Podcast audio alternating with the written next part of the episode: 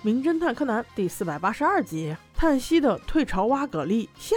我们接着上集说，小横沟警官接到警局电话，说是绿茶的瓶子和瓶盖上都有毒药，这恰好就说明死者应该是自杀。这个结果出乎柯南的意料。小横沟警官又问死者的朋友们：“这车是谁的？你们是不是经常来这里挖蛤蜊？”仨人突然略显有些紧张，不过三言两语还是说清楚了事实。原来他们四人行动往往都是租车的，本来约好上个星期来，结果发生了一件事情，就改到了这个星期。车子也是死者租的。柯南正要问发生了什么事情，小横沟警官却说。好了好了，事情真相已经出来了，你们跟我回警局再说。说话间就要把三人带走，柯南连忙阻止说：“叔叔阿姨，你们是不是还有很多垃圾没有扔啊？不如交给我吧。”哎。以前的剧集中不是叫哥哥姐姐吗？这集怎么叔叔阿姨开了？哎，算了，这个不重要。重要的是他并没有去倒垃圾，他特意把人家三个都封好的垃圾又重新倒了出来。在垃圾堆里，他发现了六个瓶子，但只有五个盖儿。瞬间他就明白到底是怎么回事了。于是他给侦探团们说：“请大家帮我个忙吧，在大大的沙滩上挖呀挖呀挖，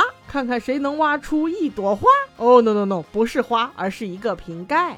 果不其然，人多力量大，在小横沟警官走之前，他们就挖到了死者真正用过的那个瓶盖，而这个瓶盖外侧沾有很多血迹，这才符合死者食指受伤的状态吗？横沟警官被柯南阻止之后，得到了事情的真相。原来这四个人跟上一周发生的汽车撞人逃逸事件息息相关。事情要从上周说起。这老四位刚借了车，非常开心。开车穿过一片树林的过程中，今天的死者突然感觉好像撞到了什么东西，于是四个人就赶紧下车来找。其他仨人都没看到什么，只有长发女同学看到了一个满身是血的男人被他们开的车撞到了一旁的树丛里。喂喂喂，不是吧？把人撞死得有多大的劲？你们四个人竟然不自知？长发女不敢吭声啊，于是假装自己什么也没看到。四个人竟然没事人一样走了。没想到在第二天的报纸上，大家都看到了一则撞。死人不偿命的消息，其他两个同学倒没啥，毕竟人家真的没看到啊。但是长发女和今天的死者就不对劲了，一个是真正的肇事者，一个撞人的时候喝了酒，而喝酒的这位就是今天的死者。自从看到报纸之后，他就心心念念的想自首，但长发女不同意呀。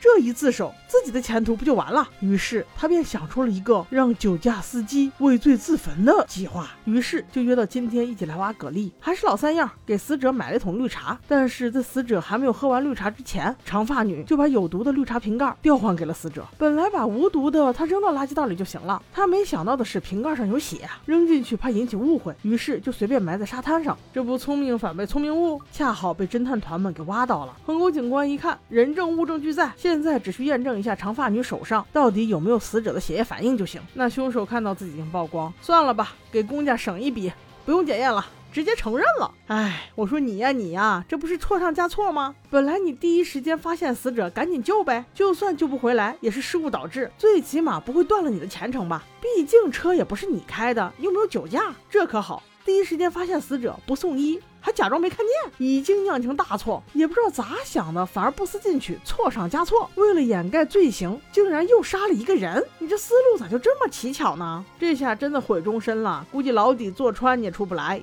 大家一定要引以为戒哦，做一个有责任、有担当的人非常重要。咱们都不希望出事儿，但是一旦出事儿，也不要怕事儿，积极解决才是硬道理呀。OK，亲们，小杰正式回归，我们下期见。